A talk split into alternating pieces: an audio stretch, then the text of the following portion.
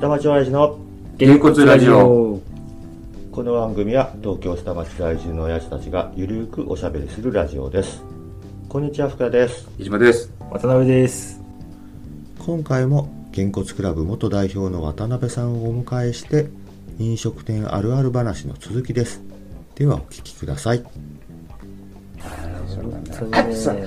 あれあるこの人来ると忙しくなる。人って。いるこよのね。人来る日は必ず忙しいってね。あれなんなの昨日はそれだよ。ああそうなのえある人が来て、そう。から一気に。まあ、ロールスロイスで来るんだけどね。そりゃなんだろうね。え、でもう、その人が来て、うん食べ終わる前にもう、またパラパラ、パラパラ来るのそれとも、まあねいなくなったそ瞬の間人が来る瞬間に、うん他もバーって来る感じだね。あもうそこがマックス。一番待たせるって感ーじす。ごいね。でも必ず土曜日なら来るのは。え、じゃあ、ランチランチで来る。ランチランチしか来ないね。で、部下連れてくるんだけど、部下は電車で帰るの。さっきの話と矛盾してるのそんなにお客さんの顔覚えてないのしかもランチだとまず無理って言ってたのがその人だけは特い別やなそりゃさロールスロイス乗り付けてさどんなキャラクター濃い人だったか覚えるってさしかもメニューも、他にないメニュー。エビ1本増やしてとかさ。ああもうオプションをやってくるいつものその人は決まったメニューなのあでそれこそあれでみたいな、いつものでみたいなで部下はみんな好きなの頼むんだけど仙台なんとかっているよねなんかあのなんだっけ知らない、ん和服着てるお兄ちゃん頭丸坊主のその人来るともう店が繁盛して大変になるだからその人の写真を掲げてるだけで商売繁盛になるっつってどねこれああ見たことある仙台四郎っつってあさ知らない初めて実在した人でこの人がもう入るともうすっごい商売繁盛になるなんかねまあねでもねそういう人っているよね、不思議だけどこれね雑学すごい面白いの本当にいやいや、雑学っていうか、飲食店あるあるだよね。あまあね、うんな割となんかしらで見てんだよね僕は知らなかった、全然あとはもう今日あたりあのお客さん来るかなと思うと来るお客さんね ああそろそろ で来るかも、なそういう人は常連さんだよね。うん常連さんだね常連さんだね。うんあれ、鍋さんとこなんかさ、んボトルキープできんじゃないうん、もうでも今いないねいないここ何年かはほぼいないねいない。飲み切っちゃうから。飲み切っちゃうのもあるし、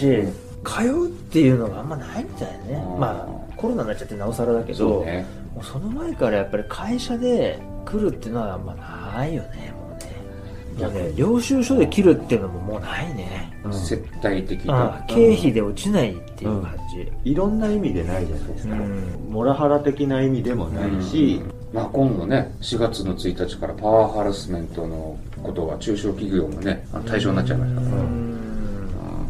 今だって飲み会だってみんな新入社員とか録音してるっていうじゃん どんな発言がそうど怖っこで録音されてるかわかんないぐらいのつもりで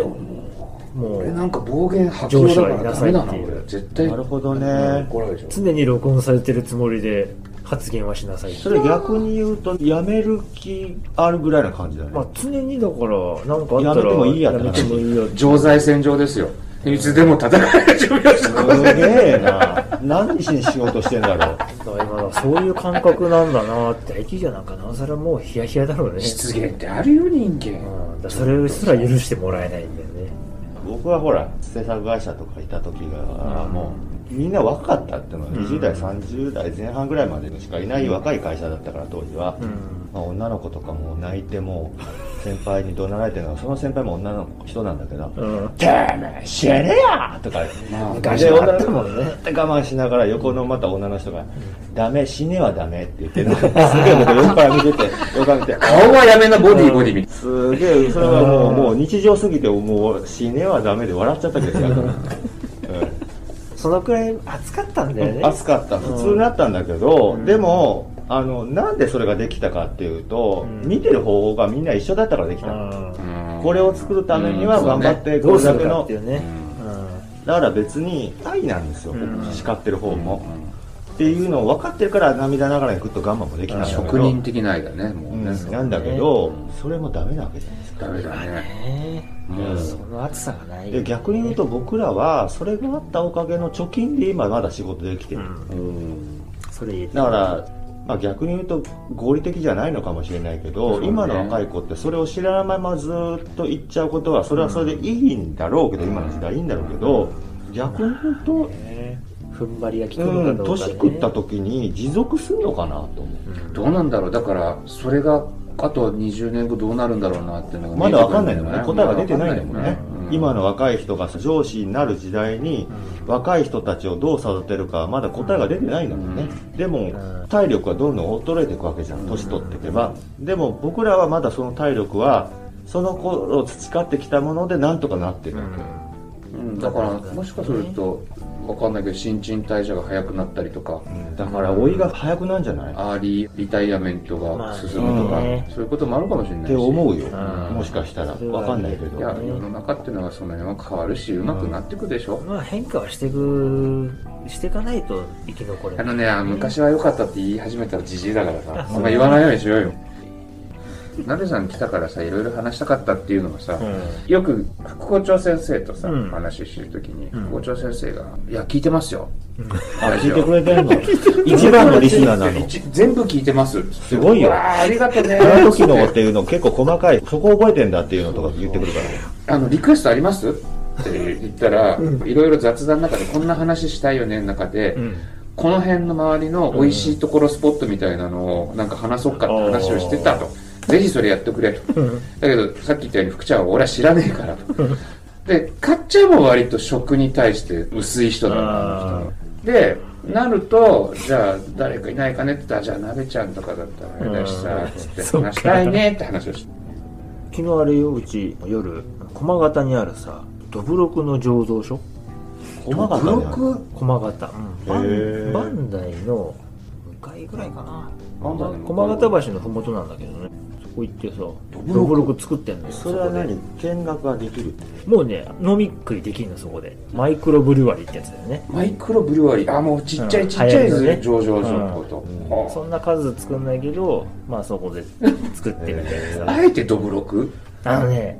日本酒だとうん免許がやっぱ大変なんだって。で、なるほドブロクだとうん申請が通りやすいんだって。あとへー税率とかも全然違うはず、うんそういうことらしあそうい。なんだ多分そういうのも関わるんじゃない、ど言っちゃあれだけどドブロクって聞くと昭和の人はさ密造酒っていうイメージしかないもんねそうしてたもんそう当時はそれ解禁になったのつい最近だよそういう意味で言えば あのでしょだから地ビールとかと同じでしょそうそううんそのタイミングまあ、ビールぐらいな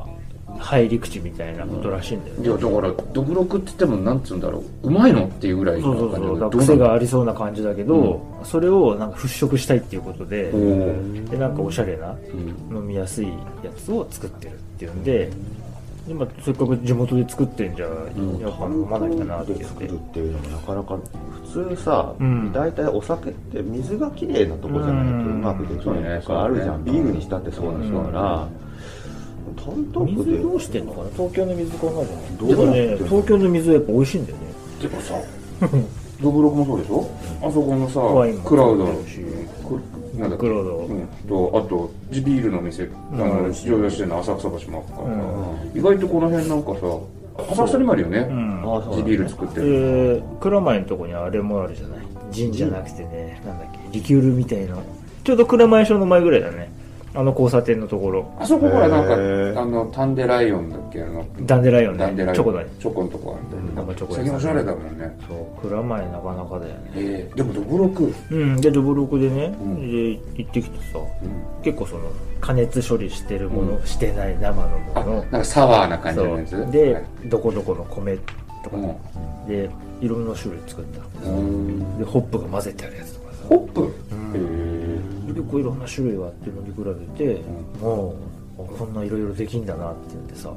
ですごい美味しいのもあったから、うんあこれうちで使えるなっていうのがあっいてやなるほどそれもあ仕るわ入けれだかい仕入れおおなるほど大事ねだね今ちょっと企んでるのが、うん東京のお酒を集めようってことでなるほどいいねまあ、確かにそうだよねあ青梅らへんとかまもああるそもうんそうねここだこの前も青梅行って、うんあの小沢酒造ってういんうとうころ、んうんうん、俺一回行ったことあるわ、うんもうすごくやっぱね、まあ、昔から置いてはいるんだけどうちでも、うんうんちゃんと蔵見学もしていろいろ教えてもらっていいねなんかその地産地消、江戸前だね江戸前うんまあ最後はそこなんやねもうねまあでもほら日本酒も今さいろいろ出してきてさいろいろあるよね。ああでもキリがないからさそうねその最先端のものをずっと追いかけるのもいいんだけど疲れちゃうからさ、どこにでもあるもの出すよりはそうここにあるものっていうのが特別感がある方がうちに来ればっていうところで、うん昔でも俺高校ぐらいの時のがさあのまだ二級酒とかがあってそうだよ顕微師とか天ね秤とかもう悪用したイメージしかないもんね熊さとかねでもそういつの頃からかあれ日本酒ってこんな美味しかったっけってなったのさあれだしやっぱ流通も良くなったんだよね流冷通も蔵で良くねうん好き嫌いあるけどでも大概の方がみんな美味しいもんねんもう今日本俺ら子供の頃って冷蔵庫に入ってる日本酒なんてなかったも酒なんねいないないないその辺に転がってるようなもんだよねみんな一生瓶で普通に常温で保存だったもんね、だからあれじゃないのバブル以降の健康志向とかいろいろでその辺のいわゆる一般の人の舌が変わってきてうん変な話まずいものは売れなくなったんじゃないやあとっクぱーりル宅急便かなおそらあくなるほどねあーあーそういういろいろあるわけ小だロットでも送れるようになったから、うんそれはきっと大きいと思うんだよね日本酒って生もんだもんね、うん割とどんねどん味変わっちゃうからうねんうんそうだねじゃあ根本的なとこでどぶろくって天ぷらに合うの意外となるあそうなんだ、うんあれって結構なんつ甘いのもあれば、うんまあ、すっきりしたのもあって、うん昨日飲んだ中ではそのやっぱりすっきりって作ったのが一番そうだ美よ味しねくて、こっちでやるときはこれ油もんじゃないうん油もんだからさこうスッと入んないとさうんさっぱりした方がうん口当たり良くなる、うんどぶろくってどっちかっていうとさな何まドロッとしてたまよねっこりとかさそうねああいうあ感あじいうの感じイだメからねージがあるからさ、そうドロッとしてるっていうかさ、だから生のベースになるようなどぶろくはう、んまあちょっとやっぱりもうそれはもうだそけれいでか飲んなだ方がいいよね、うんそれだけでいいからだからそれに合わせるのはちょっとこう濃いめのつまみみたいなうんのでいいんだろうけど、まあ、天ぷらだったらねそのすごい酸を効かせてるやつがあって、それがすごく美味しくて、ーこれパカパカいっちゃうなっていう、そんなとこあんて知らなかっうん面白かった雰囲気もた良でもくそ てねそこってもうドブロックだけでしょうんなんとかねレストランとか併設するわけじゃあなくて、のカフェって書いてあったかなカフェでも一応つまみがあってドブカフェまあドブロックカフェだよねドブロックカフうん、でちょっとおしゃれな内装でさで樽もそこで醸造してるのが置いてあってで、まあ、ビールとかも置いてあるしねいろいろ、うんさすがもう行こうとしてるでしょあのおすすめさすが東京のブルックリンだねいいねうちが一番でもねこの辺でよく行くのはフレンチなんだけどおランビアンスースっていう